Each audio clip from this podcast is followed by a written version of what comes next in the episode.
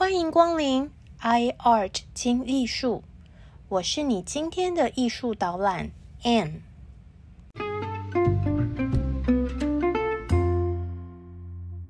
大家好，我是 Anne，我是 Anne。我们先前介绍大画家 Botticelli 的时候，经常提到他的大金主之一——大鼻子 Lorenzo de Medici。这位史上最出名的艺术大金主，他最大的功绩就是在他统治佛罗伦斯的时期，创造出一个热爱艺术的城市。无论是他自己出钱资助，或者是呢透过他超级 KOL 的影响力，在 Lorenzo 的主政之下，佛罗伦斯培养出达文西、拉斐尔。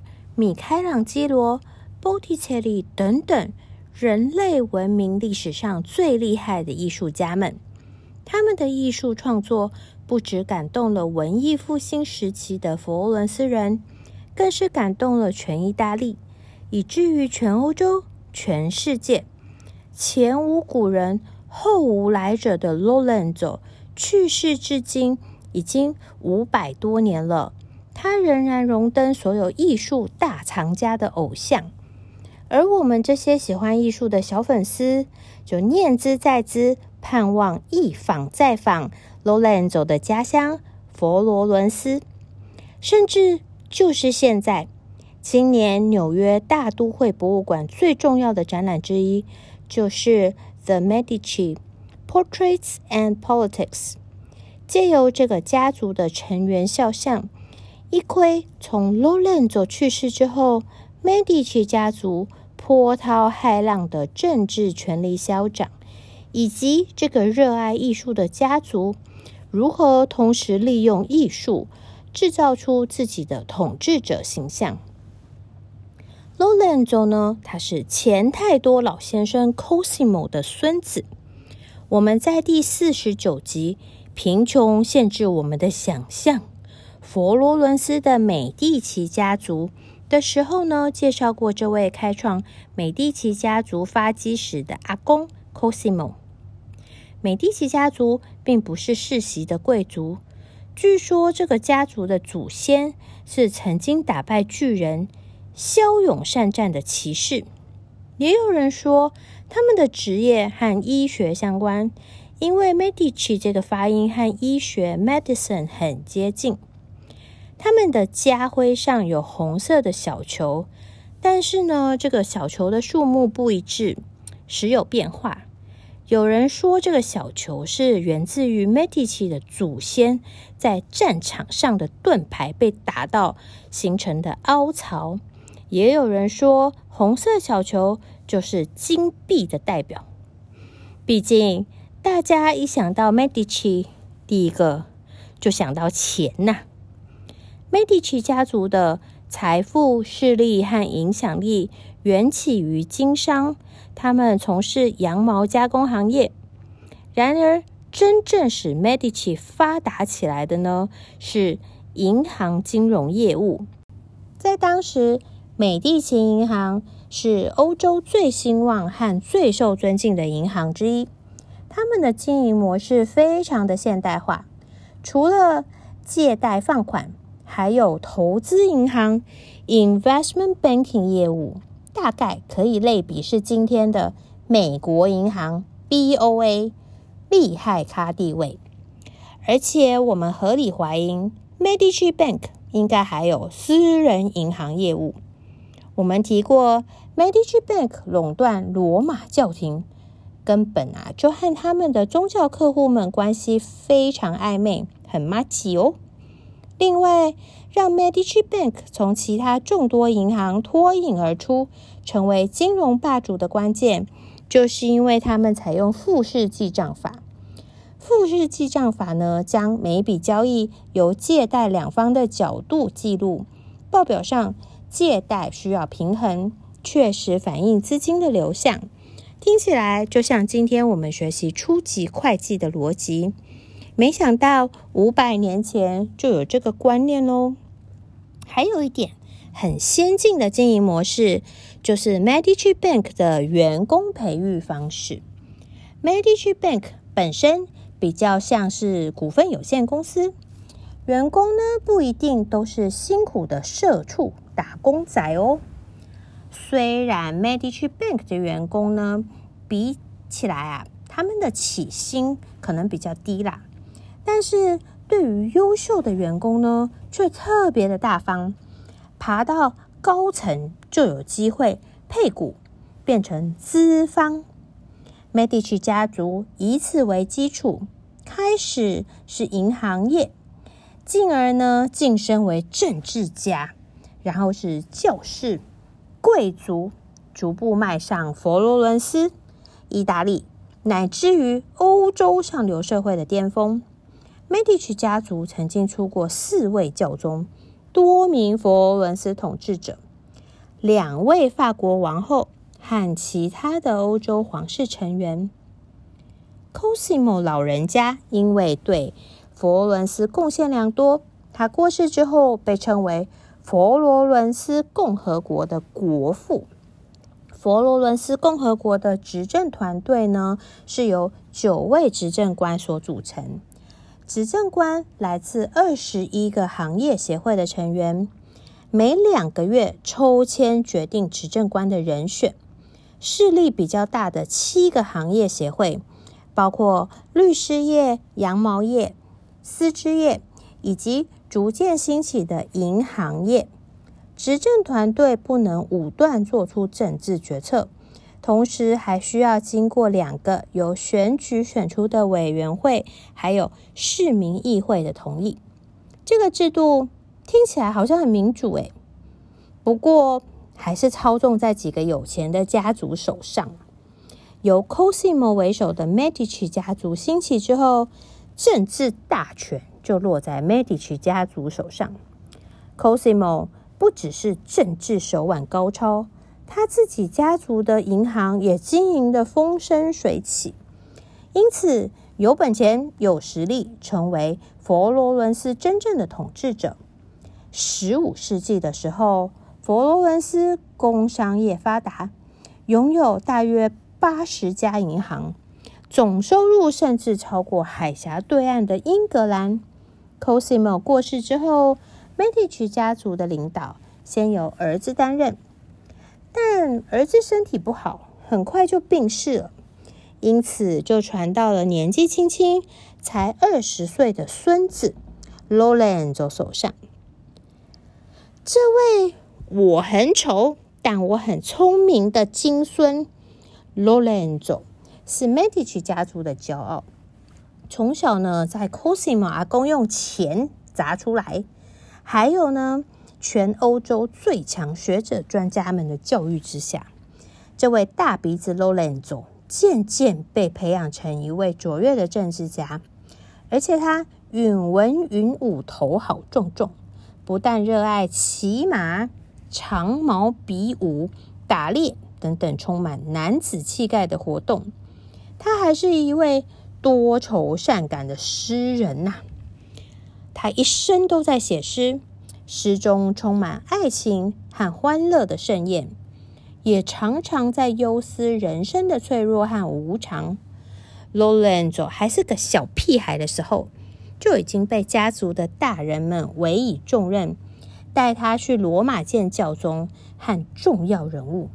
等到他开始接掌家族事业的时候，当然他也和他的阿公一模一样，用这种恐吓、收买。政治联姻的手法来控制议会，以达到统治佛罗伦斯的目的。果然，Medici 的家族基因很强大。人在江湖，必然身不由己，树敌众多。Medici 的仇家个个心怀怨恨，天天磨刀。身为 Medici 家族成员，就要有心理准备，人生在世。经常被仇家追杀。重点是，Lorenzo 的命也很硬，居然逃过仇家在教堂的预谋杀人。但是他的二十五岁帅哥弟弟 Giuliano 就不如哥哥命硬。朱利亚诺身中十九刀，当场死亡。佛罗伦斯女孩们应该心碎一地，哭成泪海了。朱利亚诺的帅气身影只能定格在波提切利的绘画里了。逃过死劫的洛兰佐，当然就是回头把仇家碎尸万段，杀个片甲不留。在个人吃人的社会，握紧权力还是最重要的。今天没空写什么诗啦，先把仇家吊死、饿死、流放边疆再说。洛兰佐也是演技派政客。当时佛罗伦斯和那不勒斯交恶，眼看人家就要打过来了。身为领头羊，于是呢，洛兰佐踏上外交之旅。为了佛罗伦斯全民的身家安危，洛兰就不顾自己的安全，早已做出牺牲自己的准备，亲自到那不勒斯敌人的地盘去谈判。佛罗伦斯人看到自己的领导准备为国捐躯，从容就义，个个都感动到泪流不止。想到那个大不勒斯国王嗜血又残暴。更是感念勤政爱民又勇敢的罗兰总。其实，从小在外交官老师教育之下长大的罗兰总，哪有那么笨呐？他在出发之前已经和那不勒斯国王谈好条件了。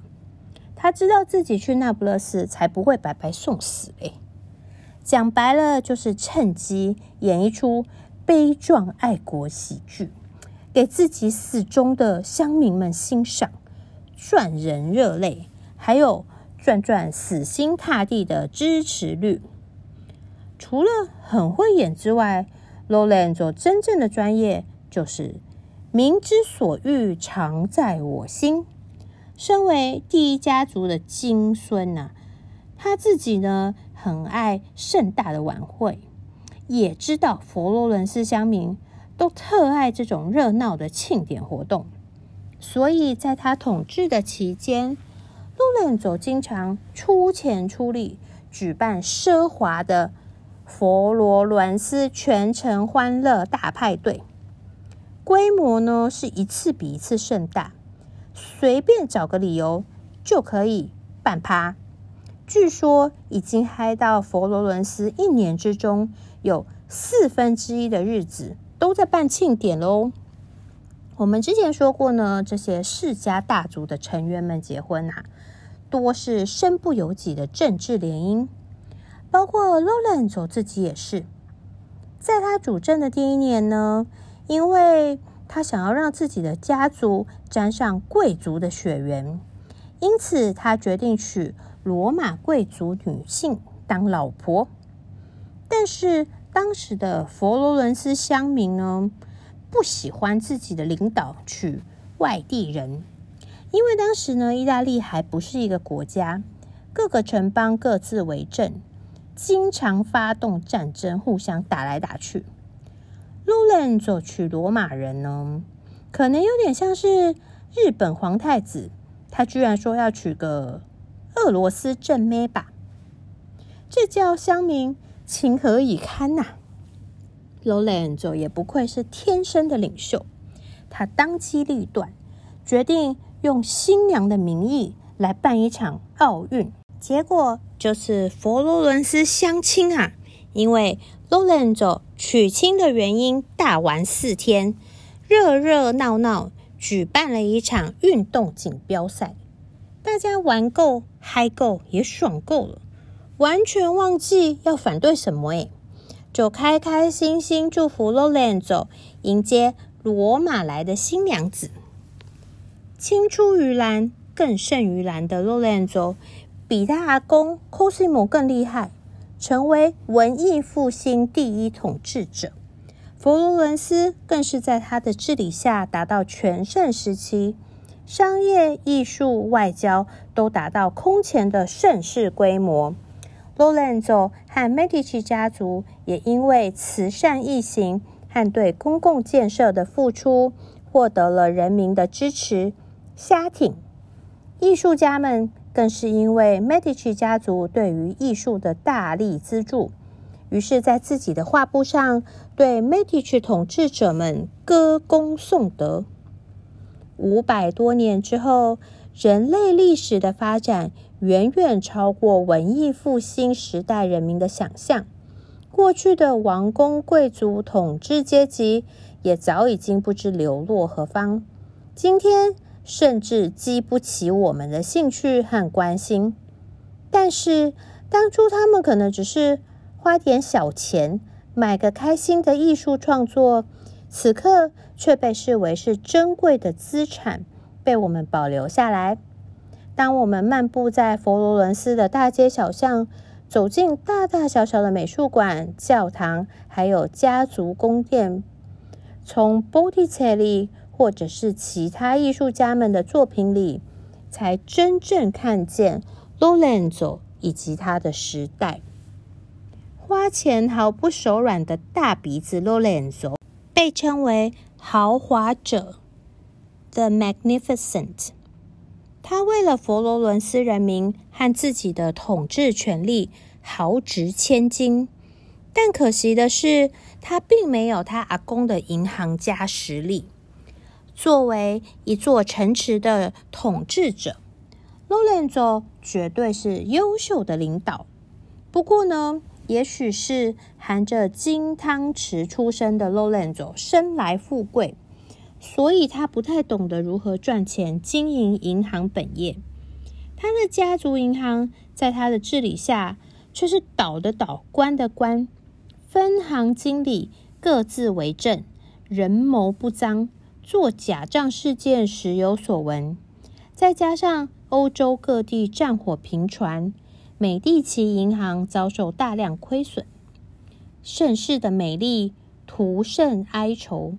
再加上 Lorenzo 受到家族遗传疾病痛风的困扰，健康状况日益恶化，日理万机的 Lorenzo 终于病倒了，年仅四十三岁便撒手人寰。告别了他热爱的佛罗伦斯。